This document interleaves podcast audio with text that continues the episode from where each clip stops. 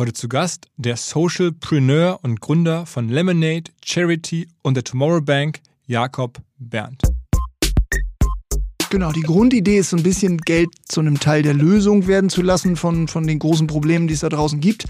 Während sozusagen Stand heute die Finanzbranche eher Teil des Problems ist, aus, aus unserer Warte. Also einfach viele große Banken äh, wahnsinnig viel Dreck am Stecken haben und irgendwie das Geld in Rüstung oder Kohlekraft oder Massentierhaltung oder keine Ahnung was fließt, was den wenigsten Leuten, also den Kunden, Kundinnen da draußen bewusst ist. Das ist einfach eine massive Schieflage so und gleichzeitig birgt es aber auch eine totale Chance, weil wenn du das Geld nimmst und wir reden in Deutschland von, glaube ich, keine Ahnung, in Summe 70 Billionen Euro, die auf Girokonten liegen, wenn du die dahin shiftest, wo, wo Gutes entsteht, wenn man das jetzt mal so pauschal formuliert, dann ist das natürlich ein krasser Hebel auch äh, für positive Veränderungen. Veränderung. Und das ist so ein bisschen die Mission.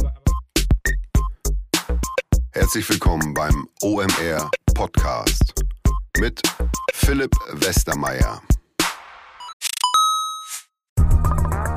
Ihr werdet euch wahrscheinlich fragen, warum unser Partner SalesViewer hier so oft im Podcast wirbt. Aber das ist relativ einfach zu erklären, denn wenn wir hier mittels Podcast Reichweite für SalesViewer erzeugen, dann besuchen natürlich auch hunderte von Menschen die Website von SalesViewer und SalesViewer kann dann mit dem eigenen Tool die Website-Besucher oder deren Firmen vor allen Dingen mit Klarnamen entschlüsseln. Also Podcast-Werbung führt zwangsläufig zu immer mehr Website-Besuchern und Website-Besucher lassen sich in Firmen Klarnamen von SalesViewer Software entschlüsseln und zu neuen B2B-Kunden machen. Und natürlich, auch wir bei OMR sind sehr zufrieden mit SalesViewer, nicht nur als Kunde, sondern auch als Partner. Wir setzen deren Tool ebenfalls ein zur eigenen B2B-Lead-Generierung und entschlüsseln damit die Website-Besucher von OMR, OMR Reviews oder anderen Tochterfirmen. Man sieht einfach, wer eure Webseiten besucht hat und wofür sich potenzielle Kunden interessiert haben. Neben uns, also OMR, sitzen aber auch noch deutlich größere Firmen wie Stepstone, Avato Systems, Sport5, Talon One oder oder die Vodafone-Tochter Grand Centrix bereits auf SalesViewer und generieren damit täglich neue B2B-Leads. SalesViewer ist bekanntlich auf unserem hauseigenen Software-Bewertungsportal OMR Reviews das bestbewertete Tool in gleich drei Kategorien und kann jederzeit kostenlos getestet werden. Wer also sehen möchte, wer auf der eigenen Website drauf war und diese Person dann am besten zu Kunden verwandeln möchte, der kann das alles kostenlos ausprobieren.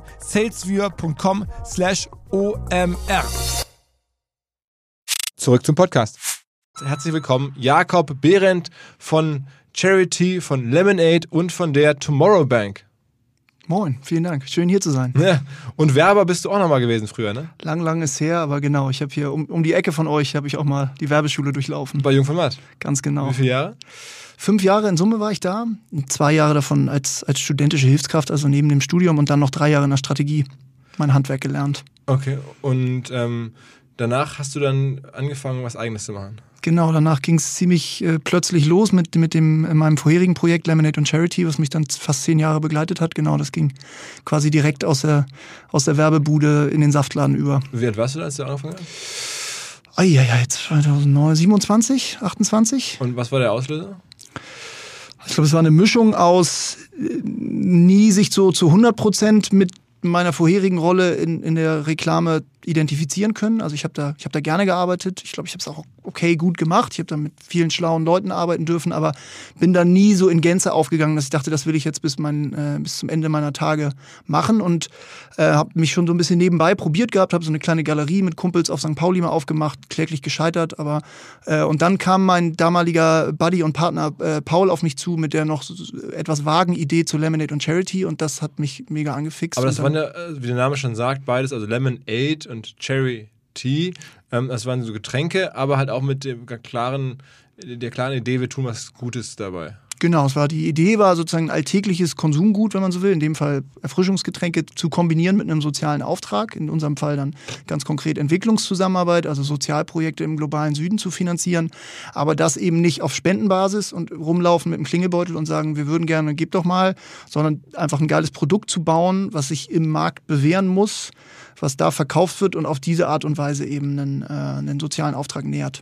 Und das, äh, sagen wir mal, diese, dieser gute Zweck oder dieser karitative Zweck, den habt ihr natürlich im Marketing auch genutzt, du bist Marketingprofi, das, war das dann euer Marketing-Edge oder?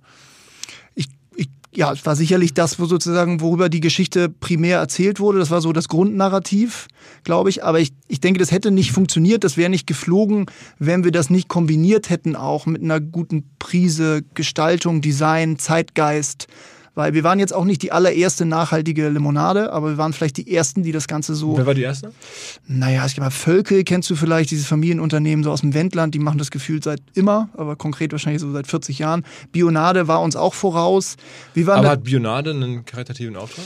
Ja, nee, das war bio, also biologisch angebaut und so. Es hatte jetzt nicht diesen, diesen Fairtrade- und äh, Projekthilfe-Ansatz. Aber ich glaube, wir haben das Ganze so ein bisschen aus, der, aus dem Reformhaus rausgeholt, diese Idee, und das irgendwie auf Festivals gebracht. So. Auch so ein bisschen wieder Con Aqua-Style, ne?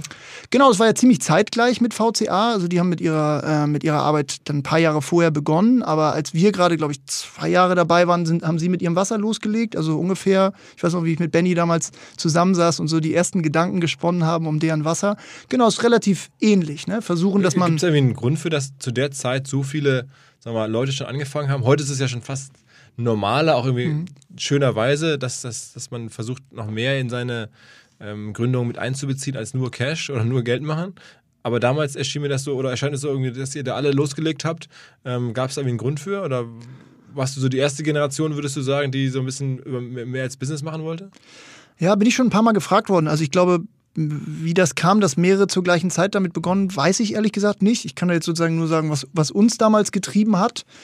Ähm, ich glaube schon, dass das die erste Welle so war. Also Begriffe wie so Social Business oder Social Entrepreneurship und was heute so relativ en vogue ist als Buzzword, gab es in der Form noch gar nicht. Da waren wir jetzt auch noch relativ stark diejenigen, die das so ein bisschen erklären mussten, sagen, ja, wir bauen ein Unternehmen, aber nein, wir machen es nicht aus Profitgründen. Habt ihr mit Profit gemacht trotzdem?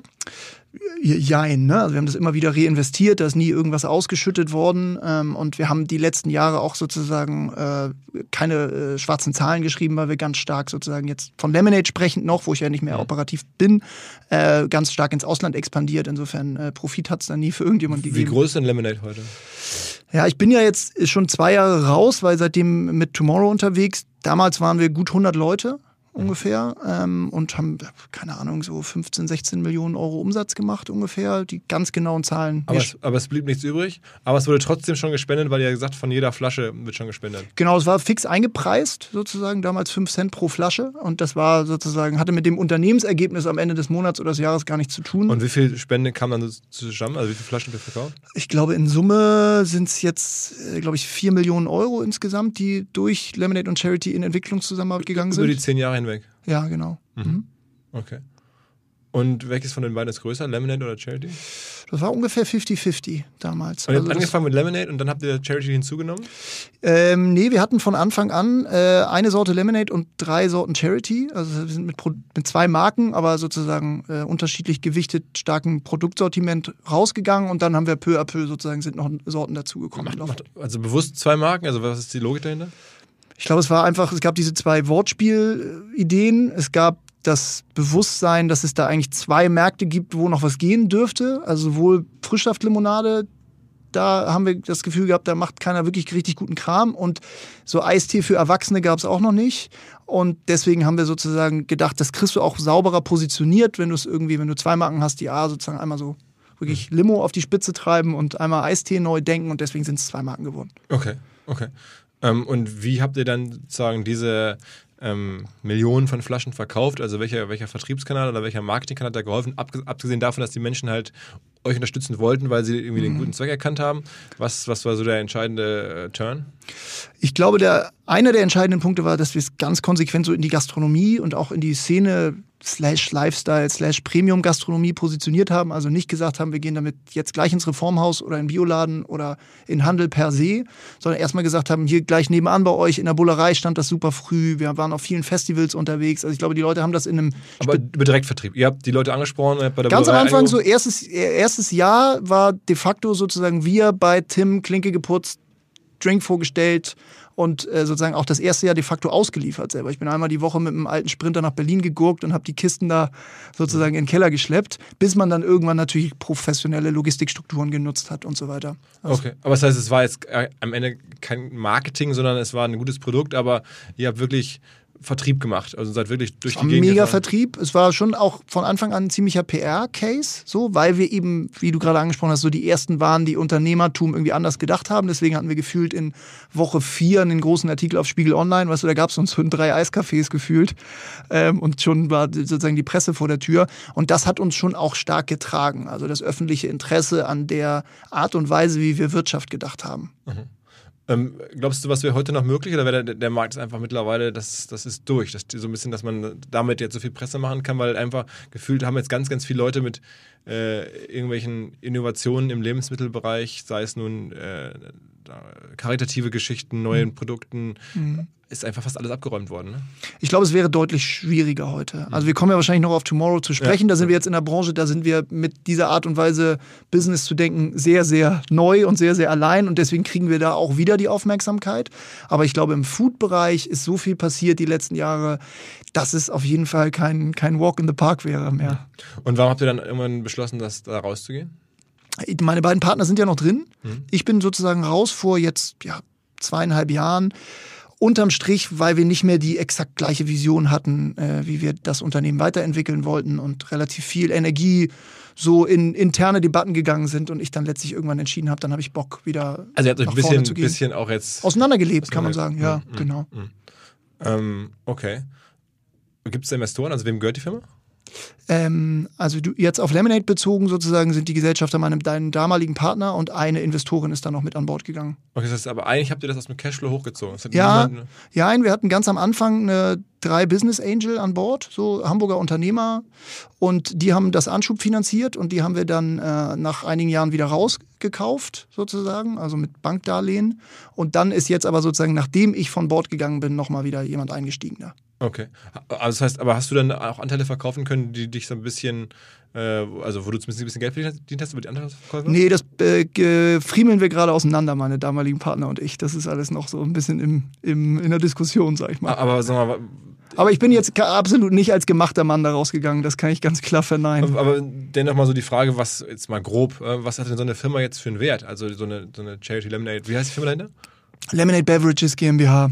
Ist die da jetzt, ist die jetzt 10 Millionen wert oder eher, eher 50 oder? Ja, das gilt es gerade so ein bisschen zu, zu taxieren, ehrlich gesagt. Das ist ein bisschen, äh, Was glaubst du? ach, da will ich mich jetzt gar nicht auf irgendeine Nummer festlegen. So, also da müsstest du wahrscheinlich die Jungs äh, fragen, die jetzt am Ruder sind. Also Aber es ist schon, sagen wir mal, es ist jetzt schon, ich, ich kenne mich ja jetzt mit Startup-Bewertung so ein bisschen aus. Jetzt Ja. habt ihr schon Umsatz, äh, also Jahresumsatz, sagtest du gerade, ist wie, wie hoch? damals waren es so 15, 16 Millionen Euro ungefähr. und heute noch mehr. Ja, also ich kenne die aktuellen Steigerungsraten sozusagen nicht. Ich kriege keine BWAs mehr geschickt, aber Ja, aber sagen wir mal so, einmal Umsatz wird man dafür bekommen. davon könnte man ausgehen. Ist das, ich meine, was ist denn so ein übliches Multiple für Umsatz in der, in der Branche? Das, das, das weißt du ja. Ja, ich bin da wirklich gar nicht so firm. Ich weiß, du bist da mega der Profi. Äh, Man, man könnte jetzt vielleicht denken, jetzt als äh, zum zweiten Mal gründen und sozusagen in der Branche unterwegs sein, müsste ich da Firma sein. Ich bin da gar nicht, bin da gar nicht Also so ich fit, was sie- mit Multiple man guckt ja nach, was, wie viel ist Coca-Cola wert und wie viel machen die Umsatz und dann, dann kann man es ja ableiten. Also ich Ja. habe jetzt nicht vorher geguckt, aber Ja, aber ich denke sozusagen, so eine grobe Hausnummer von mindestens einmal Umsatz ist jetzt eher eine realistische Annahme und dann geht's natürlich, musst du irgendwie auch bewerten, was ist die Marke wert, was ist die Potenziale wert und so weiter und so fort. okay. Wobei das ja dann mit der, in dem Firmenwert mit drin Ja. ist, ne? Aber ähm, trotzdem, also ein paar Millionen hast du dann da erarbeitet. Also wäre jetzt mein Gefühl. Genau, aber, aber nicht, äh, nicht auf der Hand liegen. Mhm. Und das mit einem, am Ende mit, einem, mit der Idee, was auch, auch was Gutes zu tun oder im Kern was Gutes zu tun. Absolut letzteres. So, also das muss man schon sagen. Wir haben damals sozusagen die, die Unternehmung eher als Mittel zum Zweck genutzt. So, das Ziel war jetzt nicht zu sagen, wir wollen eine, eine Brausebude aufmachen und machen auch noch ein bisschen was Gutes nebenbei, sondern die Idee war eher, wie können wir irgendwie sozialen Wandel finanzieren, gestalten, wie kann man Geld sozusagen für Entwicklungszusammenarbeit damals äh, raisen, wenn man so will, aber das eben nicht über Fundraising, also im Sinne über Sp- Spenden oder so wie VCA jetzt sozusagen sich geilen, geile Ideen ausdenkt, damit Leute irgendwie was in den Klingelbeutel tun, sondern das äh, sozusagen als Geschäftsmodell bauen, sodass du dich einfach unabhängig machst ähm, und auch nachhaltiger wachsen kannst, ne? weil du sowas ja sozusagen einfach viel besser planen, skalieren, wachsen lassen kannst. Mhm. Mhm. Genau. Und dann kam irgendwann die Phase, wo ähm, du dachtest, jetzt kommt was Neues oder ihr habt euch ein bisschen auseinandergelebt, sagst du, dann hast du dich umgeschaut und dich gefragt, was kann ich jetzt machen? Ja, genau. Das ist, ist im Sommer, wie lange ist es her? Jetzt haben wir 2019, äh, vor zweieinhalb Jahren ähm, gewesen. Ähm, ich habe mich dann erstmal so ein bisschen durchgeschnauft, weil es natürlich jetzt auch zehn Jahre irgendwie ziemlich Rock'n'Roll war. Ja, heute bist du dann so Ende 30? Ich bin jetzt 38, ja, genau, oder? Ja, doch, ich muss immer noch mal nachdenken. Ähm, genau, kurz durchgeschnauft und ähm, habe einfach erstmal einen großen Urlaub gemacht mit meiner Familie. Ich habe drei kleine Kids und sozusagen es war auch gut, jetzt mal durchzuschnaufen. Und dann bin ich aber relativ schnell in die beiden Jungs reingerannt, mit denen ich jetzt das neue Projekt gegründet habe, Inas und Michael, die schon so erste Gedankenspiele hinter sich hatten rund um das Thema nachhaltige Finanzen und wie kann man das irgendwie aus der Nische holen. Und dann sind wir einen Kaffee trinken gegangen und dann noch einen und noch einen. Und ich hätte jetzt gar nicht gedacht, dass sofort wieder irgendwie das nächste große Projekt wartet. Hab mich parallel bin ich noch äh, bei so einer NGO engagiert, wo ich im Vorstand sitze und da irgendwie zugange bin. Aber es hat sich so gut angefühlt mit den Jungs und äh, wir hatten das Gefühl, dieser Case ist so mega spannend und das kann so groß werden, in vielerlei Hinsicht groß, dass ich gesagt habe, okay, krass, das andere Ding ist erst ein paar Monate her, aber let's go. Mhm, mh. Ja. Und dann habt ihr Tomorrow Bank gegründet. Genau. Wir müssen ein bisschen aufpassen, es ist sozusagen äh, im Volksmund Tomorrow Bank, wir sind offiziell keine Bank, deswegen sozusagen äh, lassen wir das Bank weg. Wir bieten Banking, wir bieten Finanzdienstleistungen, haben aber noch keine eigene Banklizenz. Deswegen muss man da regulatorisch, du darfst Tomorrow Bank sagen, ich nicht. Okay, das heißt, ihr habt eigentlich das, ein Interface oder eine Oberfläche gebaut, und dahinter steht, glaube ich, die Solaris Bank, ne? Genau, wir äh, nutzen sozusagen als Dienstleister die Solaris Bank, ein Technologieunternehmen aus Berlin, als sogenannten Banking as a Service Provider. Wir haben sozusagen das Thema Lizenz und Kernbankensystem outgesourced oder sourcen das von denen. Und wir konzentrieren uns nach vorne aufs Produkt, ähm, also das digitale Produkt, die App, sozusagen die gesamte Beziehung mit dem Kunden, wenn man so will. Also und nach hinten raus sozusagen auf die Gewährleistung der Nachhaltigkeitsstrategie. Also diese, dieses Versprechen, Geld in die richtige Richtung zu lenken, darum geht's ja bei uns. Das sozusagen stellen wir sicher. Und der Mittelbau, so dieses ganze Regulatorik, Compliance, all das Nervige und Mühsame, das machen die, die in Berlin. Okay, und Solaris Bank ist ja ein Teil von, von Finlieb, glaube ich, ne? Äh, ja, genau. Also auch selber in sich ein Startup. Ähm genau, also jetzt mittlerweile sozusagen qua Größe äh, ein, ein groß gewordenes Startup, genau. Aber, also aber noch recht frisch am Markt, ne? Solaris Bank. Ja, ich weiß jetzt gar nicht, wir haben fünf, sechs Jahre oder so, mhm. keine Ahnung. Also auch klar, noch relativ frisch, mega gewachsen. Äh, die letzten Jahre sind jetzt auch irgendwie zig, hundert Leute und ziehen jetzt gerade in irgendeine Riesenbude an der Spree. Ähm, aber genau, formal gesehen auch noch ein sehr, sehr junger Akteur in dieser Branche. Mhm. Hattest du irgendwie, also weil du auch Werbung als Hintergrund hast, immer so viel, vieles sehr leicht, halt so Sachen designen. Man, wenn man sich Charity anguckt, dann sind ja auch die Flaschen äh, schon ein bisschen differenzierend, so als Produkt nicht nur der Geschmack, mhm. sondern auch die, ähm, die Flaschen, ist es jetzt bei der Bank auch wieder so, dass, du, dass ihr da sozusagen besonders bei dem Interface, sagen wir mal, Sachen macht, die eine deutsche Bank vielleicht nicht machen würde? Ja, total. Also ich glaube, es geht eben unser, wir sind ja angetreten, um dieses Thema nachhaltige Finanzen aus der Nische raus und irgendwie in die Mitte der Gesellschaft zu holen. Und ich glaube, dafür muss es eben maximal niedrigschwellig sein. Dafür muss es, muss man es den Leuten leicht und komfortabel machen, irgendwie Teil davon zu sein. Das war damals bei Lemonade so, zu sagen, dass die Leute sollen es halt auch kaufen, weil es nice aussieht und nicht, weil sie irgendwie auf Spiegel gelesen haben, dass wir irgendwie gute Sachen machen. Und so ist es bei dem Banking-Projekt äh, jetzt genauso. Also wir müssen ähm, das einfach, äh, das muss einfach Bock machen, dieses Konto zu nutzen. Und es muss irgendwie geschmeidiger sein als das, was man von seiner Hausbank kennt. Und dann, äh, dann nur hat es eine Chance, sozusagen wirklich äh, zu fliegen. Also wir mal kurz zurück. Würdest du sagen, dass man sich mit einer geilen Optik auch im Getränkemarkt differenzieren kann? Also dass Leute eine Flasche kaufen mit was drin, weil sie gut aussieht? Definitiv. Also ich glaube, da hat sich auch ja einiges getan im Markt. Ich glaube, auch das reicht dann wieder nicht in Gänze, sondern das, was du trinkst, das muss dann irgendwie auch überzeugen, weil sonst kaufst du es dir vielleicht einmal und stellst es dir als Vase auf den Tisch, aber wenn der Inhalt dich nicht überzeugt hat, dann nicht ein zweites Mal. Aber ganz klar ist Gestaltung sozusagen ein Key-Thema, um, um irgendwie die Marke zu positionieren, keine Frage. Wo kam eigentlich bei, damals bei den Getränken das Produkt, also das Getränk selber, habt ihr das auch mit also entwickelt oder habt ihr da einfach jemanden gefunden, der sich damit auskennt? Nee, das haben wir hier in meiner Küche hier ums Eck im Karoviertel sozusagen haben wir Früchte gepresst und Tee gebrüht und haben uns das gemeinsam ausgedacht, wenn man so will. Okay, und dann habt ihr irgendwann aber einen Abfüller gefunden. Genau, wir haben immer sozusagen, äh, wir haben einen Abfüller gefunden, das ist auch bis heute sozusagen der, der gleiche, so ein Familienunternehmen in, in, in Süddeutschland. Und wir haben sozusagen die Rohwaren aus aller Welt rangekarrt ähm, Rohrzucker, Limetten, Agavendicksaft, Honig, bla bla bla. Und dann hat der das nach unserer Rezeptur äh, zusammengemischt. Und dann waren wir die ersten Jahre auch wirklich de facto immer noch dabei und haben immer noch abgeschmeckt und so. Mittlerweile hat sich das so ein bisschen verselbstständigt als Prozess, aber genau, das Setup ist im Grunde das War das auch eine Produktinnovation? Also gab es so einen Geschmack nicht, also in der Getränkebranche?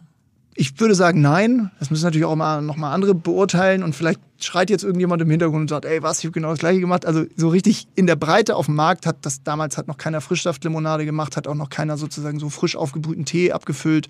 Und äh, entsprechend war das sozusagen auch produktseitig innovativ. Ihr habt sogar auch mal Ärger bekommen, weil ihr weniger Zucker in der Limonade hattet, als man in der Limonade an Zucker haben darf. Also verrückterweise, ja. ich habe irgendwann äh, hier in der Recherche gesehen, äh, man muss, glaube ich, 15% Zucker in der Limonade haben, um sich Limonade nennen zu dürfen. Und ihr hattet weniger, was man eigentlich meinen sollte, ist gut ähm, für den Menschen.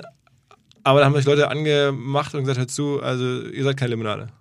Ja, genau. Das äh, war sozusagen, das, das poppte auf. Auch da war ich jetzt schon nicht, nicht mehr an Bord, aber ich habe es natürlich verfolgt. Genau. Es gab irgendwie sozusagen von, von behördlicher Stelle sozusagen die Abmahnung. Ähm, das hat sich dann letztlich, haben sie auch einen riesen Shitstorm dafür kassiert, äh, zu Recht. Und dann hat sich das auch so ein bisschen im Sande verlaufen. Also, aber gute, gute PR, man. Das war, also, das war mega PR. Ich meine, besser geht's ja nicht, weil eigentlich die, die Message ja eine positive ist. Ja. Du hast auch noch so einen David gegen Goliath-Effekt. Äh, das war sozusagen, man hätte das nicht besser skripten können, glaube ich. Okay, und dann ging's. Ähm Jetzt, also jetzt sind wir wieder bei Tomorrow Bank, jetzt hast, habt ihr da losgelegt. Ihr wolltet irgendwie eine Bank, die vorne raus über Andersartigkeit Kunden anzieht und hinten raus ähm, das Geld oder das, eure Einlagen sind das, glaube ich. Ne? Also mhm. die Einlagen, die bei euch lagern, sollen halt, während sie lagern, ähm, in gute Projekte investiert werden. Während da jetzt andere Banken machen das ja auch, logischerweise Einlagen werden irgendwie jetzt nicht mhm. einfach liegen gelassen von den Banken, sondern die mhm. arbeiten im Hintergrund. Mhm. Und ähm, da habt ihr gesagt, das machen wir, das stecken wir nur in gute Projekte. Genau, die Grundidee ist so ein bisschen Geld zu einem Teil der Lösung werden zu lassen von, von den großen Problemen, die es da draußen gibt. Während sozusagen Stand heute die Finanzbranche eher Teil des Problems ist, aus, aus unserer Warte. Also einfach viele große Banken äh, wahnsinnig viel Dreck am Stecken haben und irgendwie das Geld in Rüstung oder Kohlekraft oder Massentierhaltung oder keine Ahnung was fließt, was den wenigsten Leuten, also den Kunden, Kundinnen da draußen bewusst ist. Und gleichzeitig ist es aber auch eine Riesenchance. Aber nochmal, das sind also das sind halt Einlagen. Du als Kunde weißt du gar nicht, ähm, was damit passiert, weil du hast das einfach auf deinem Konto liegen und, und kannst jederzeit, könntest du es abheben sozusagen. Genau. Ähm, nicht alle gleichzeitig, so Bankrun wäre blöd, aber ja, genau. könntest es alleine abheben. Aber während es da liegt, äh, sind es nur Zahlen in deinem Konto und das echte Geld arbeitet irgendwo in Rüstung oder sonst wo. Ja, genau. Das ist tatsächlich, wie du sagst, und das ist wahrscheinlich, äh, ich gehe da immer so schnell drüber hinweg, aber es ist tatsächlich nochmal eine Erklärung wert. Die, die Banken arbeiten mit dem Geld. Sie können das via, mittels Krediten oder mittels eigenen Investments, dann spricht man von Treasury, wieder in den Wirtschaftskreislauf geben. Und die Frage ist halt, wem leihen sie das Geld? Wo rein investieren sie? Was für Wertpapiere das kaufen sie? ja seit 100 Jahren Banken so, ne? Genau, aber ist ja auch so weit, so legitim, das ist ja auch total okay. Ähm, ist allerdings den allerwenigsten Leuten da draußen bewusst, dass dem so ist. Und noch weniger bewusst ist es, dass die eigene Hausbank in der Regel auch äh, den einen oder anderen Taler in Branchen oder Industrien gesteckt hast, die mit den eigenen Wertvorstellungen jetzt wenig bis gar nichts zu tun haben. Und das ist einfach eine massive Schieflage so. Und gleichzeitig birgt es aber auch eine totale Chance, weil wenn du das Geld nimmst, und wir reden in Deutschland von, glaube ich, keine Ahnung, in Summe 70 Billionen Euro, die auf Girokonten liegen, wenn du die dahin shiftest, wo, wo Gutes entsteht, wenn man das jetzt mal so pauschal formuliert, dann ist das natürlich ein krasser Hebel auch äh, für positive Veränderungen. Und das ist so ein bisschen die Mission. Aber, aber kann eine Bank das leisten? Ich meine, am Ende müssen die irgendwie eine Rendite, die Zeiten für Rendite sind eh schwer genug, ja. eine Rendite bekommen. Und also ist Gutes jetzt mal hart gesprochen so gut verzinslich wie andere sagen? Ist es pauschal gesagt, kann man das so sagen. Also es ist auf jeden Fall nicht schlechter zu verzinsen. Also wenn man jetzt mal so ein bisschen äh, vielleicht der ist einfacher zu erklären, jetzt nicht bei dem Thema Einlagen, sondern wenn man jetzt von äh, Investments oder Sparprodukten spricht, gehen viele Leute auch davon aus, wenn ich jetzt irgendwie einen nachhaltigen Fonds oder irgendwas kaufen wollen würde. Ich habe irgendwie 1000 Euro von Oma zu Weihnachten gekriegt und ist ja gerade Saison äh, und will die irgendwie anlegen. Und wenn ich das nachhaltig tue, also gucke, dass das nicht in, keine Ahnung, Rüstung, Massentierhaltung und so geht, dann muss ich auf Prozente verzichten, auf Rendite verzichten. Und dem ist de facto nicht zwingend so. Da gibt es ziemlich große Metastudien hier auch von der Uni Hamburg, die zeigen, dass auf lange Sicht sozusagen nachhaltige Unternehmen oder Unternehmen, die Nachhaltigkeitskriterien gerecht werden, sozusagen genauso, wenn nicht sogar besser ökonomische Rendite erwirtschaften. Insofern ist das auch ein bisschen ein Irrglaube, zu sagen, ähm, ich will irgendwie das mit gutem Gewissen tun und deswegen muss ich auf eine Mark verzichten. Aber klar, so die ganz schnelle ganz schnelle Markt, das ganz schnelle Gezocke, das kommt bei uns natürlich nicht in Frage, aber es ist jetzt nicht so, ähm, dass man sozusagen die, so die konventionellen Erwartungen an Rendite jetzt komplett vergessen muss. Mhm.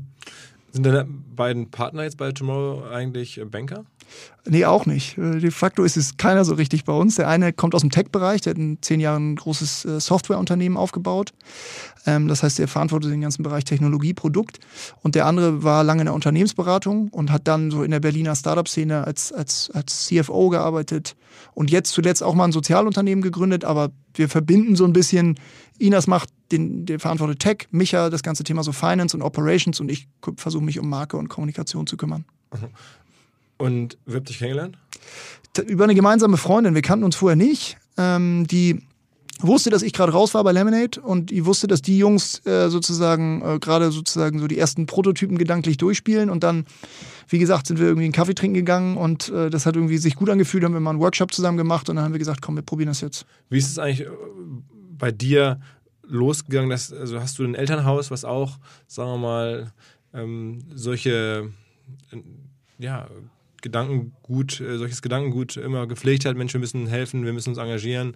Oder kann das ganz im Gegenteil, waren die, mhm. weiß ich nicht, äh, ganz anders unterwegs und, ja. komplett kommerziell und du dachtest, ich muss was anderes machen oder wie ging es bei dir los? Nee, eher ersteres. Also schon ein relativ politischer Haushalt.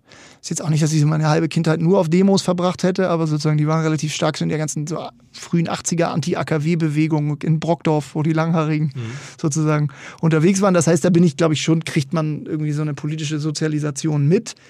Ähm, das hat jetzt nicht an Tag 1 dazu geführt, dass ich irgendwie ähm, Sozialarbeiter geworden bin oder sozusagen Entwicklungszusammenarbeit studiert habe, sondern ich habe ja Kulturwissenschaften studiert und dann mal Jungformat gearbeitet. Das ist jetzt auch nicht so der sozusagen so most social way von allen. Aber ich glaube, ich hatte das schon immer in, in mir und habe mich irgendwie, habe mir den Kopf zerbrochen über gesellschaftliche Fragen und habe jetzt letztlich über das Thema Social Business oder Unternehmertum so meinen Weg gefunden, diesen Werten auch Rechnung zu tragen. Weißt du? Und ähm, insofern, klar, ist das was, was man irgendwie mitbekommen hat, was aber ein, bisschen gebraucht hat, um, um auch irgendwie so, dass ich die, den Mittel, das Mittel gefunden habe, um das irgendwie zu leben und da, dem gerecht zu werden. Kleiner Hinweis für die neuen Ziele. Und zwar Pipedrive kennen wir bei OMR auch sehr gut. Das CRM-System insbesondere für die Förderung des Wachstums kleinerer Firmen. Pipedrive ermöglicht es ganz einfach den Überblick zu behalten über Vertriebsaktivitäten, Gespräche, Abschlüsse. Man verpasst keine Nachfassaktion. Pipedrive ist vor allen Dingen einfach zu bedienen, vollständig anpassbar auf die jeweilige Firma, auf die jeweiligen Teams und erstellt sehr hübsche visuelle Berichte. Darüber hinaus gibt es zahlreiche smarte Automatisierungen. Also geht zu pipedrive.com um dort eine kostenlose 14-tägige Testversion zu starten.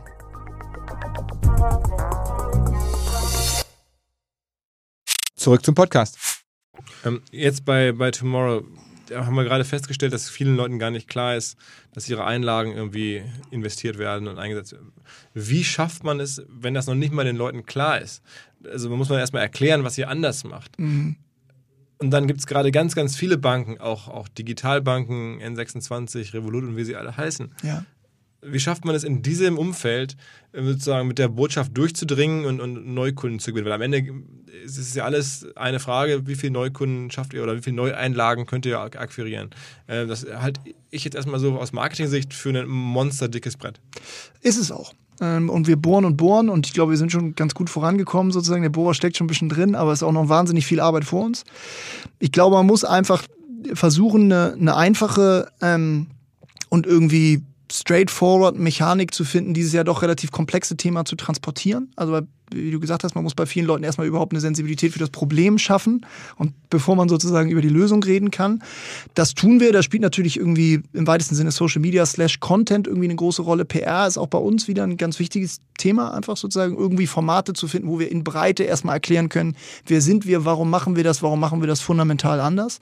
Und das andere ist, und da haben wir auch schon ein bisschen drüber gesprochen, gleichzeitig aber ein Produkt zu bieten, was auch einfach als Produkt per se funktioniert. Und dass die Leute sagen, ey, das ist einfach viel nicer als das, was ich von meiner Sparkasse kenne. Und selbst wenn ich entweder von dem Nachhaltigkeitsthema nichts weiß oder es mich nicht interessiert, habe ich trotzdem irgendwie ein Zugangsmotiv dazu. Sag mal zwei, drei Features, die ihr besser macht als die Sparkasse, jetzt mal unabhängig von dem.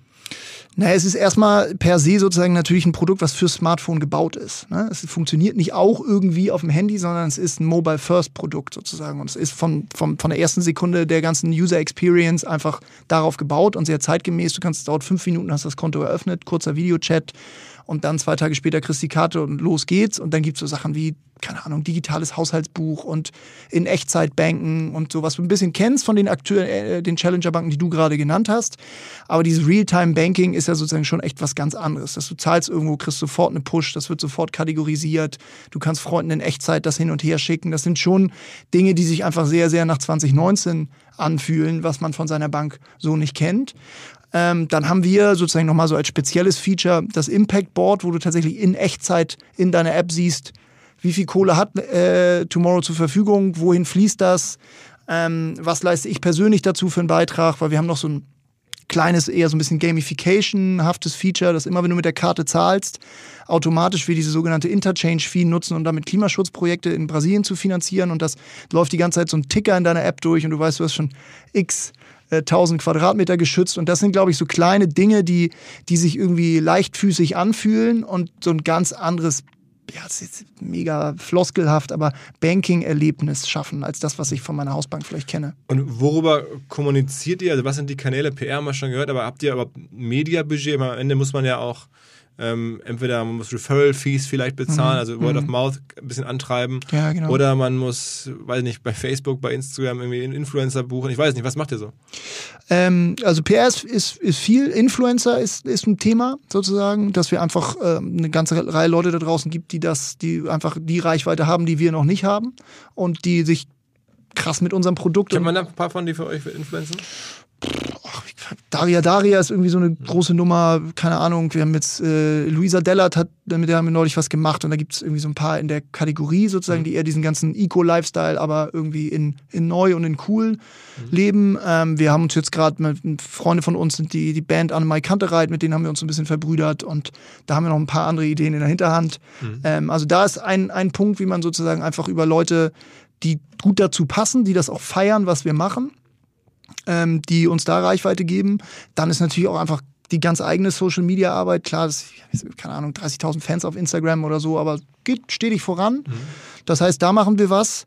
Ähm, Partnerships ist einfach ein Thema, dass man sich sozusagen mit den anderen Marken in der Branche, die auch ähnlich ticken, so, ähm, keine Ahnung, wenn du jetzt irgendwie Beispiel keine Ahnung, Abend Angels oder so, weißt du, die auch irgendwie sagen, wir machen Fashion und wir wollen nice Fashion machen, es soll gut aussehen, aber wir machen das irgendwie mit einem gewissen Ethos, dass man mit denen sozusagen sich irgendwie Bälle hin und her spielt. So, mhm. das ist ein Beispiel von vielen. Also, aber eine Kollaboration so ein bisschen. Ja, genau, im weitesten Sinne. Aber man muss, und natürlich das ganze Thema Paid Media, also einfach sozusagen auf ganz äh, stumpf, wenn man so will, Anzeigen auf Insta und Facebook und so schalten. Da fahren wir natürlich auch erste Kampagnen und versuchen Erfahrungen zu sammeln. Wo kommt euer Geld her? Ihr habt gerade eine Finanzierungsrunde gemacht, ne? Haben gerade eine Finanzierungsrunde gemacht, genau. Ähm, das äh, kam vorher von einer Handvoll Business Angel. Ähm, Kennt man da nicht von? Ah, wen kennt man davon? Also jetzt ja publik geworden, sozusagen mit der, äh, mit der A-Runde, die wir gemacht haben. Jetzt vor ein paar Wochen ist äh, den du vielleicht kennen draußen die wenigsten ETF ist so ein Impact Investment Fonds aus London, Environmental Technologies Fund, die tatsächlich so in nachhaltige Technologien investieren. Matthias Willenbacher, der ist zu, ähm, ist so einer der Pioniere der erneuerbaren Energien, hat mit Juvi so ein milliardenschweres Unternehmen in den frühen 2000ern auf, aufgemacht und ist jetzt krass engagierter Business Angel, so in dem weitesten Sinne Nachhaltigkeitskontext. Wir haben äh, Georg Kaiser, das ist der Gründer von der Bio Company, der ist bei uns involviert. Und äh, der Rest ist jetzt wird, ist eher sozusagen unbekannt. Und der neue Großinvestor, ich habe 8, 8 Millionen habt ihr jetzt bekommen? Ja, 8,5 genau. Mhm. Okay, und wer ist das? Das ist ETF sozusagen. Ah, okay, okay, genau, okay. das habe ich jetzt ein bisschen vermischt. Mhm. Die sind jetzt gerade dazugekommen. Die anderen genannten sind sozusagen schon in den letzten Jahren davor dabei gewesen. Okay, das haben den Aufbau sozusagen finanziert. Genau, die haben uns äh, sozusagen jetzt die, die, Jahre schon sozusagen äh, dafür gesorgt, dass der, dass der Tank nicht leer wird. Und ihr habt jetzt irgendwie äh, Unternehmensbewertungen, glaube ich, 30 Millionen. Ja, genau, kommentieren wir so in der Form nicht, kann man sich ja ausrechnen, äh, ungefähr. Mhm. Ähm, ein, ein Thema, ich spreche es mal an, weil ich kriege sonst Ärger von meinen Kollegen bei, bei Finance Forward, die ja auch mhm. zu uns gehören, unser, unser Finanzableger, mhm. ähm, den wir mit Kapital gemeinsam betreiben. Da gab es mal einen Artikel, dass ihr noch gar nicht so viel habt in nachhaltige äh, mhm. Projekte investieren können von den Einlagen, also nur ein Prozent der Einlagen ähm, und der Rest in andere Sachen investiert wurde. Das, das, hat sich wahrscheinlich mittlerweile geändert, nehme ich mal an. Oder äh, was war da los? Ja, das ist ein äh, fairer Punkt, den du ansprichst. Äh, der hat sich tatsächlich quasi in dem, in dem Tag geändert, als der Artikel von Kaspar war es, glaube ich, damals. Mhm. Äh, Kaspar Schlenk, ja, Maschine. Ja, Mann, Props raus an ihn hier. ähm, genau, nee, tatsächlich ähm, hat das eine ganze Weile gedauert, bis wir die Prozesse in place hatten, die Einlagen tatsächlich zu verwenden. Mittlerweile sind das jetzt gut dreieinhalb Millionen Euro. Das waren damals nur ein paar hunderttausend Euro. Das hat er auch angekreidet. Hat er auch zu Recht sozusagen. Sozusagen das Versprechen versus die, sozusagen die gelebte Realität. Das hatte eher interne Prozessgründe. Jetzt haben wir das gerade auf dreieinhalb Millionen hochgeschraubt. Das geht jetzt bis Ende des Jahres nochmal auf fünf Millionen. Damit sind wir dann bei gut 30 Prozent der Einlagen, die sozusagen schon positiven Impact finanzieren. Damit sozusagen sind wir schon näher an der Zielmarke, wo wir hinwollen. Das dürfte schon auch noch mehr werden. Aber jetzt, wir reden da jetzt schon von sozusagen signifikanten siebenstelligen Summen, die sozusagen das auch einlösen, was wir versprochen haben. Da haben wir ein bisschen hinterhergehinkt. Das war auf dem, letztlich hinter den Kulissen alles längst klar. Es gab so ein paar formale Themen. Hat er den Finger in die Wunde gelegt? Fair enough. So haben wir sozusagen auch äh, nie einen Hehl draus gemacht, haben wir jetzt klargezogen die letzten Wochen und insofern alles gut. Mhm. Ähm, was, was für Einlagen glaubst du, kann man so akquirieren? Also welche, welche Höhe, was steht mit davor im Businessplan, was steht da drin? Irgendwie Ja, das kannst du relativ- Hunderte von Millionen oder Milliarden oder? Ja, das kannst du schon relativ easy hochrechnen. Bei uns ist es ungefähr, ähm, sind es ungefähr 1000 Euro äh, pro, pro Nase, wenn man so will. Wir haben jetzt 20.000 Kunden, macht ergo äh, 20 Millionen Euro ungefähr. 1000 Euro Einlage hat ein Kunde im Schnitt. Im Schnitt bei uns, genau. Das ist, Aber hat, jetzt, hat, hat, sagen wir mal, bei der Deutschen Bank oder bei der Sparkasse ist das auch so? Ist mehr, bei den konventionellen Banken mehr, bei den, bei den anderen Fintechs deutlich weniger. Aber ich glaube, es gibt ja immer diese Frage, wo hast du dein Gehaltskonto? So, das Mhm. ist das äh, aktivste Konto, das die Menschen haben, ist schon mal so die Metrik, ist immer das Gehaltskonto und da läuft am meisten drüber. Ja. Ähm, Obwohl es- das ändert sich gerade ein bisschen, ehrlich gesagt. Ähm, also das war lange so die Denke, zu sagen, du, du musst das Gehaltskonto sein und dann bist du das finanzielle Zuhause der Leute, wenn man so will. Das ändert sich ein bisschen dahingehend, dass es äh, sozusagen, das erleben nicht nur wir, sondern auch so die, die größeren äh, Fintech-Akteure, dass letztlich das Wichtigere fast ist, dass du das Konsumkonto der Menschen bist. Also, dass du das Konto bist, mit dem die Leute tagtäglich interagieren. Und ob das dein Gehalt noch zu deiner alten Bank gehst und dann schiebst du einfach irgendwie 2000 Euro rüber auf dein, auf dein neues äh, Smartphone-Konto, weil du da irgendwie Apple Pay hast oder Google Pay oder irgendwie die nicen Features irgendwie hast, dann äh, sozusagen hat die ehemalige Hausbank auch nichts davon gewonnen, weil du letztlich sozusagen mit einer anderen Unternehmung und Marke viel näher, viel näher dran bist. Insofern ist diese alte Logik nicht ganz gegeben. Ähm, aber sozusagen, du hast natürlich prinzipiell recht, sozusagen, das ist bei den alten Banken, die eher so bei 2.000, 3.000 im Schnitt Einlagen sind pro Kunde, auch deshalb, weil das sozusagen das Gehaltskonto Konto schon immer war, während ich glaube, die, ich kenne die Zahlen nicht genau, aber so N26 und so, glaube ich, eher so bei 2, 3, 4, 500 Euro im Schnitt pro Kunde liegt. Okay, das ist dann ein reines Konsumkonto, das man so Genau. auf dem- Genau. Okay. Es hatte vielleicht auch was mit Vertrauen zu tun am Anfang und so, weißt du, dass du erstmal denkst, oh, ich probiere das erstmal aus und mal gucken, ob die Kohle auch wirklich rauskommt aus dem Automaten und so. Was natürlich de facto so ist. M- Macht ihr denn auch ähm, Apple Pay und sowas? Google Pay haben wir jetzt gerade vorgestern gelauncht. Apple Pay kommt jetzt in ein paar Wochen. Okay. Ja. Okay. Ähm, aber das heißt, ihr seid schon eher noch ein Zweitkonto.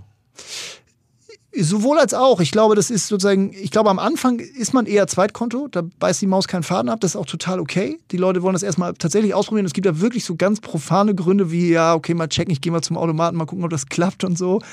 Ähm, man ist dann ein paar Wochen, vielleicht manchmal ein paar Monate das Zweitkonto. Ich glaube, bei uns switchen nach meinem Wissensstand sozusagen die Leute sch schneller und häufiger sozusagen dann in das, okay, ich werde wirklich auch mein Gehalt da drauf packen und ihr werdet, werdet mein Hauptkonto. Aber klar, ist das auch erstmal so eine, so eine Transformationsphase, wenn die Leute irgendwie, keine Ahnung, 20 Jahre bei ihrer Bank waren, jetzt langsam äh, sozusagen die Schnauze voll haben, dass sie dann erstmal einem so ein bisschen, man sich das Vertrauen auf den ersten Metern auch erarbeiten muss. Ist auch okay. Was, was kostet euch ein, eine neue Einlagen, äh, pa- als ein neuer Kunde, der Einlage liefert? Äh, Was muss man da, was, 20 Euro, 200 Euro, 2000 Euro? Du meinst im Sinne von Customer Acquisition? Ja, genau. Ja, nee, viel weniger als, also das, ich, keine Ahnung, also im niedrigen zweistelligen Bereich. Also es ist Wirklich? So, ja. Das heißt, ja, mit, mit 10 Euro Marketing-Einsatz oder 20 Ja. kriege ich ein neues Konto. ja. Ja, genau. Also gut, ich meine, das müssen wir gucken, ob das wie, wie, wie lange das fun so Weil die funktioniert. PR, äh, die Klar, wir haben natürlich PR krass natürlich das, viele das, Mhm. organische Effekte so. Also habe ich ja eingangs gesagt und das ist jetzt auch nicht irgendwie ähm, äh, Sabelei, sondern sozusagen das, das, was wir an Paid Marketing machen, ist noch super überschaubar. So, da fahren wir unsere ersten Kampagnen lernen, werden schlauer, besser, hoffentlich. Ähm, aber der ganz große Teil unseres Projekts lebt davon, dass die Leute über entweder Mouth to Mouth davon hören, in der Presse davon hören, im, im Netz irgendwie davon hören und äh, dann von sich aus sich auf den Weg machen. Mhm. Und also das heißt, ihr habt jetzt so 15.000 in Summe? Knapp 20. Knapp 20, okay. Mhm. Wobei man ja sagen muss, dass, äh, wenn man so die Welt ein bisschen beobachtet, das legt so eine N26 aktuell so ungefähr am Tag zu, ne? Ja, ich glaube, die machen ungefähr 10 am Tag an guten Tagen. Aber ja, klar, das ist eine ganz andere Liga noch größenmäßig. Ich meine, wir sind jetzt gerade ein Jahr draußen. Ne? Ich meine, und die, wir haben irgendwie dann doch vier, fünf Jahre Vorsprung, ähm, sind natürlich, fahren auf einem ganz anderen Level gerade, sind übertrieben gut finanziert ähm, und natürlich auch in sehr eingeschwungenen Zustand. Und großen Respekt in vielerlei Hinsicht an die Kollegen in Berlin. So, das ist schon krass, was die für eine Maschine da aufgesetzt haben. Da sind wir natürlich äh, nach Zahlen gesprochen noch ein ganz kleines Licht. Aber wir haben auch große Ambitionen für die nächsten Jahre. Wir messen uns jetzt nicht zwingend an, an denen, aber wir wollen das Thema nachhaltiges Banking aus der Nische rausholen. Wir wollen Europas größte slash führende Nachhaltigkeitsbank werden. Dafür müssen auch wir ganz andere Größenordnungen erreichen, als wir sie jetzt haben. Und besteht die Gefahr nicht, dass jetzt sozusagen in dieser gesamtgesellschaftlichen Veränderung, äh, die, die, wir gerade erleben, äh, ne, Richtung Nachhaltigkeit, Richtung auch, wo, glaube ich, die, zumindest mal die Eliten äh, jetzt anfangen, Greta und, und Co. Äh, zuzuhören, ähm, ob die Breite jetzt sich dann komplett ökologisch korrekt verhält, das dauert, glaube ich, noch, aber sieht man ja auch, ne, die Kreuzfahrten nehmen eher zu und die Inlandsflüge nehmen auch eher zu. Ja, höchste SUV-Kaufrate aller Zeiten, ja, glaube ich. Also man ja. sich denkt, das hätte mich, äh, würde man eigentlich nicht erwarten, aber es mhm. ist halt ein Unterschied zwischen dem, A, vielleicht was man gut findet, was man selber macht ja. und B, auch, glaube ich, zwischen den Eliten und, und vielleicht einfach dann den ganz, ganz vielen Millionen Menschen, die andere Sorgen haben und jetzt nicht äh, so eine Kaufentscheidung sich leisten können oder so. Ja, total. Oder auch davon dann träumen, eine Kreuzfahrt mal zu machen und sagen, den Traum gebe ich jetzt nicht auf, nur weil äh, das vielleicht irgendwie Umweltschädigung äh, Weiß ich nicht. Also jedenfalls, man sieht ja, die Effekte sind zweierlei, aber trotzdem könnte man ja erwarten, dass vielleicht eine, eine große Bank hingeht und sagt, ich habe jetzt hier, will den Knoten zerschlagen, ich positioniere, ich bin die Commerzbank, ich bin die, weiß ich nicht, Deutsche Bank, ich mache jetzt was anders und gehe auch auf dieses Thema. Und dann habt ihr es zwar geschafft, dass ihr die, äh, so wie Tesla, dass ihr die dazu gezwungen habt, jetzt über Elektro, in dem Fall dann Nachhaltigkeit oder, oder, oder, oder sinnvolle Anlagen nachzudenken, aber dann nehmen die ja eigentlich eure Daseinsberechtigung weg. Ja, das, ähm, also erstmal beschreibst du es natürlich richtig so, in vielerlei Hinsicht. Einerseits ist das ein Megatrend, andererseits sozusagen gibt es ja auch noch äh, sozusagen noch ein großes Mind-Behavior-Gap vielleicht und irgendwie eine Frage, ist das wirklich eine, eine Blasenthematik oder so?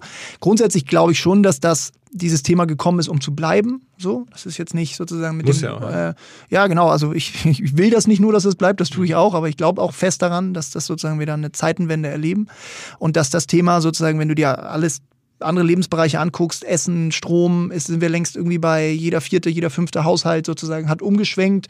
Wenn du dir irgendwie Wahlprognosen anguckst, ist sozusagen auch relativ klar, wer, wer mindestens mit in der Regierung sitzen wird. Ähm, nämlich Akteure, die irgendwie genau das schon seit geraumer Zeit predigen. Also ich glaube schon, dass das ein Thema ist, was aus der Nische, wo es manchmal noch reingeredet ist, längst rausgekommen ist. Ähm, besteht die Gefahr, dass jemand anders kommt und das Thema so okkupiert? Jein. Also ähm, ich glaube, dass das nicht mal so eben getan ist, weil ich glaube, dass sozusagen das sauber zu machen einfach mega viel Arbeit ist und ich glaube, du musst es äh, konsistent machen. Du kannst es nicht so ein bisschen grün machen, sondern musst es richtig machen und dafür sozusagen musst du schon ganz schön Effort betreiben und du musst es dann natürlich auch glaubwürdig irgendwie äh, tun können.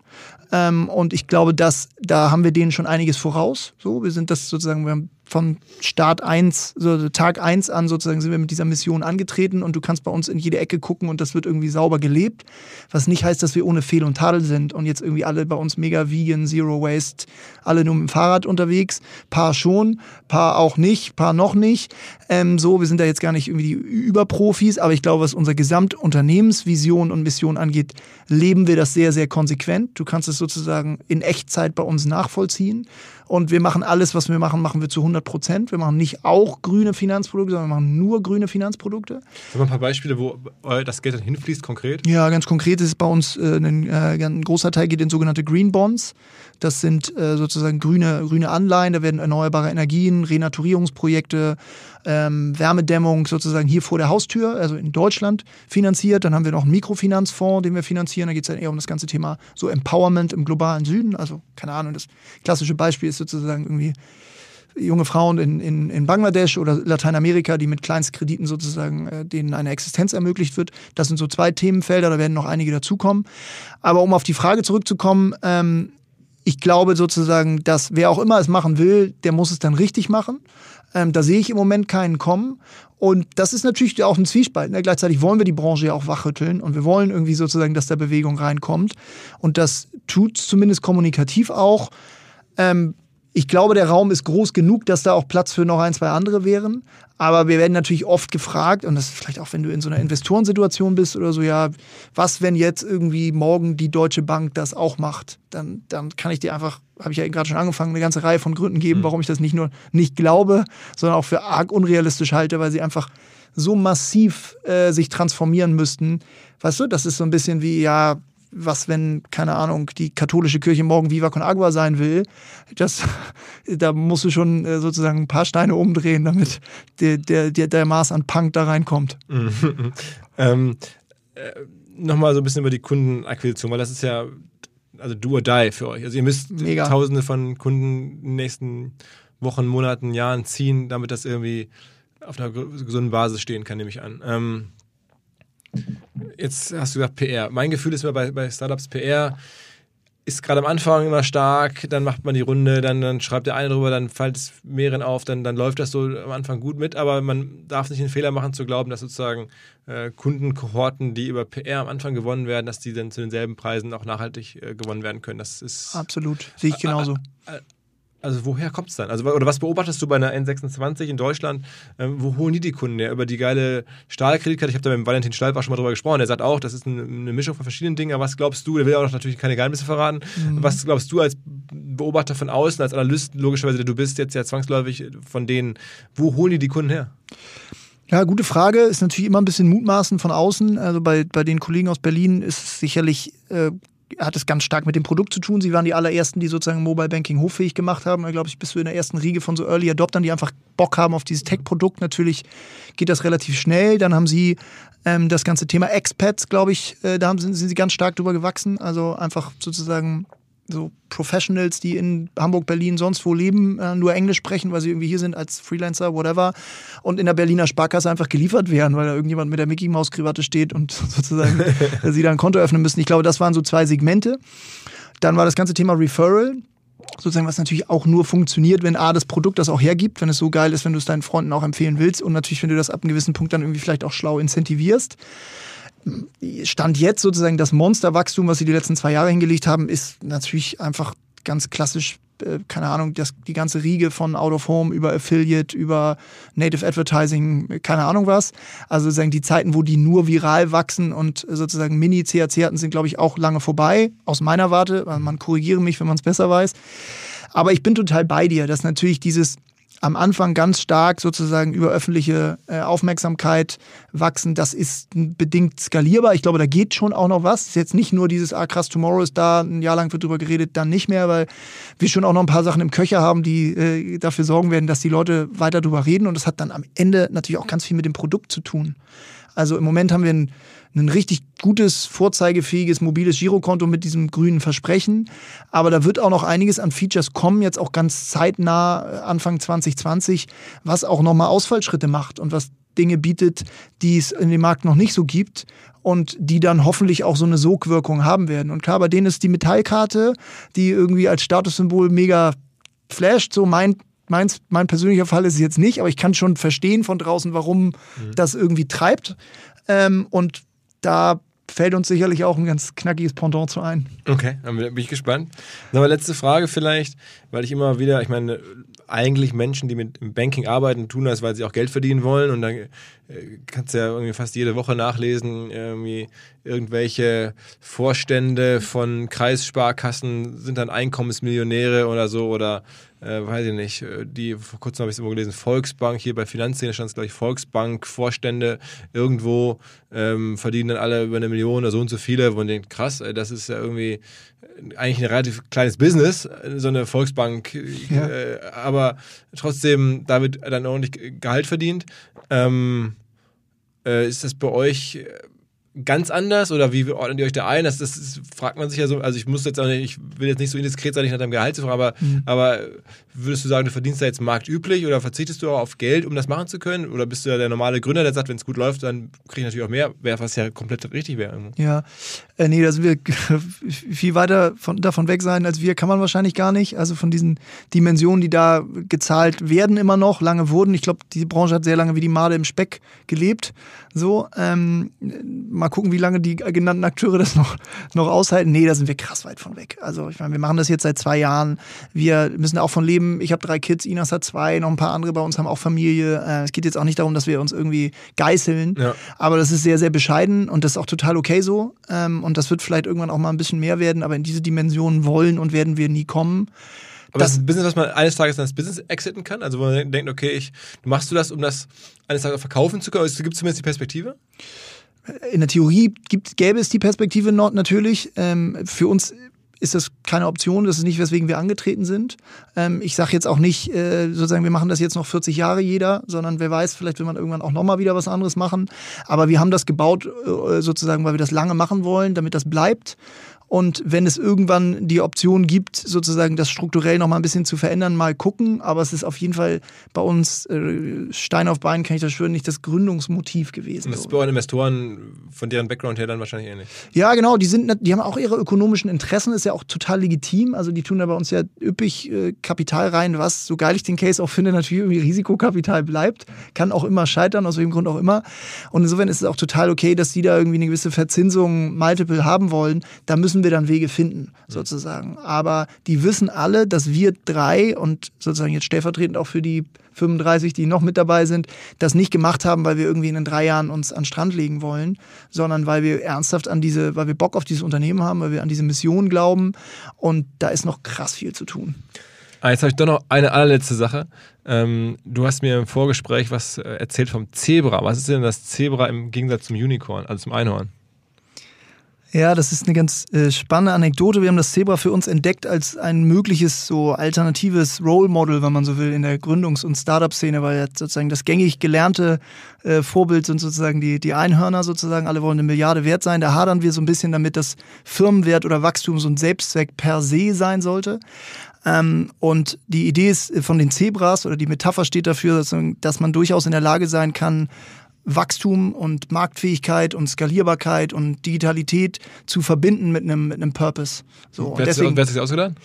Ich das sind so ein äh, paar Female Founder, glaube ich, aus Portland, Oregon. Da kommt das her. Ich war Anfang des Jahres in Austin bei dem South by, äh, was ihr sicherlich kennt, und bin äh, da über das Thema gestolpert und habe die Gründer da kennengelernt. Und wir fanden das einfach mega spannend, weil wir das, diese Diskussion so ein bisschen leid sind, zu sagen, ja, okay, es gibt entweder die kleine Öko-Klitsche links oder es gibt irgendwie so das richtig große Ding, was irgendwie einfach abgeht und Einhorn ist. Und zu sagen, ja, man kann das schon durchaus auch zusammendenken. Man kann was bauen, was einfach wirklich viele Menschen erreicht, was massenfähig ist, was auch über Landesgrenzen hinaus funktioniert, also klassisch sozusagen äh, skalierbar ist, aber trotzdem nicht äh, über Leichen geht dabei. Und da gibt's, das wollen wir mit Tomorrow sein, sozusagen für das Thema Banking. Da gibt's mit Ecosia gibt's Akteure, die das als Suchmaschine machen, da gibt's noch ein paar andere Akteure. Und das finden wir einfach spannend an der Stelle auch so ein bisschen noch vielleicht so ein anderes Narrativ aufzuzeigen und zu sagen, ihr habt Bock zu, ich habe zum Beispiel neulich eine Keynote an der WHU dazu gehalten und sagen, ey, ihr seid, ihr habt alle mega Bock zu gründen, ihr seid die Unternehmerinnen von morgen, aber ist doch die Frage, ob ihr sozusagen wirklich als Zielbild sozusagen jetzt das Einhorn wirklich, äh, wirklich die, die, das beste Vorbild ist. Alles klar, Jakob. Ähm, ich hoffe, also mir geht's jedes Jahr so und ich merke auch, dass es mir nicht nur Weihnachten so geht, aber ähm, Weihnachten verstärkt. Man macht sich halt Gedanken über äh, sein Leben, was man tun kann, was man irgendwo mit antreibt und was man in seiner Zeit macht am Ende. Ähm, und ich hoffe, es geht, oder ich vermute, es geht vielen Hörern auch so. Und Ich ähm, finde, das ist äh, ja, schon inspirierend und sehr, äh, vielleicht jetzt erwischen wir auch einige am, am richtigen Moment, äh, irgendwie kurz nach dem Tannenbaum, vor dem Tannenbaum oder zumindest in den ruhigen Tagen, äh, dass der eine oder andere sagt, Mensch, krass, was der Typ da macht. Ähm, da muss ich mir irgendwie vielleicht eine kleine, kleine Scheibe von abschneiden oder zumindest ein Konto bei euch aufmachen. Ähm, und ähm, ja, mich freuen, finde ich äh, ja top, ganz wichtig, glaube ich, dass, dass sowas irgendwie gemacht wird, dass du da solche Wege beschreitest und da irgendwo auch ein bisschen Vorbild bist. Und hoffe, wir haben jetzt viel zugehört. In dem Sinne, schöne Weihnachten und vielen Dank fürs Kommen. Wünsche ich auch. Reinhauen. Alles klar. Ciao, ciao. Ciao. Was mir bislang überhaupt gar nicht klar war, ist, jeder Hersteller von Produkten jeglicher Art kann ein Volksprodukt sein in Kooperation mit der Bild. Das ist insofern natürlich spannend, weil die Bild eine Wahnsinnsreichweite hat, fast 50 Prozent der deutschsprachigen Bevölkerung erreicht und halt dieses Label Volksprodukt vergibt an Partner. Seit 21 Jahren machen sie das. Mittlerweile gibt es 220 verschiedene Volksprodukte und es werden weitere gesucht. Es gab schon Zahnbürsten, Volksakkus, aber auf der Website habe ich gesehen, sie suchen zum Beispiel einen Partner für eine Volkszahnzusatzversicherung oder für eine Volkspizza oder für einen Volksstaubsauger. Also, wer solche Produkte herstellt und auch in größerer Kapazität produzieren könnte, denn erfahrungsgemäß spricht der Verkauf nach einer solchen Kampagne ziemlich an, wendet euch bitte an den Vermarkter der Bild. Die Firma heißt Media Impact. Und Media Impact sagt übrigens auch, dass 80% derjenigen, die schon mal eine Kampagne in dem Bereich gebucht haben, das wieder tun. Wer jetzt hier erstmals von dieser Möglichkeit gehört hat, bekommt auf seine erste Buchung auch ein Media-Bruttovolumen von 220.000 Euro on top. Wendet euch dazu bitte direkt an Media Impact ein Wort www.ftf.de slash Bild slash Volks-Produkt und erwähnt einfach im Gespräch mit den Ansprechpartnern und Ansprechpartnern dort, dass ihr über OMR kommt und dann gibt es diesen Zuschlag. Zurück zum Podcast.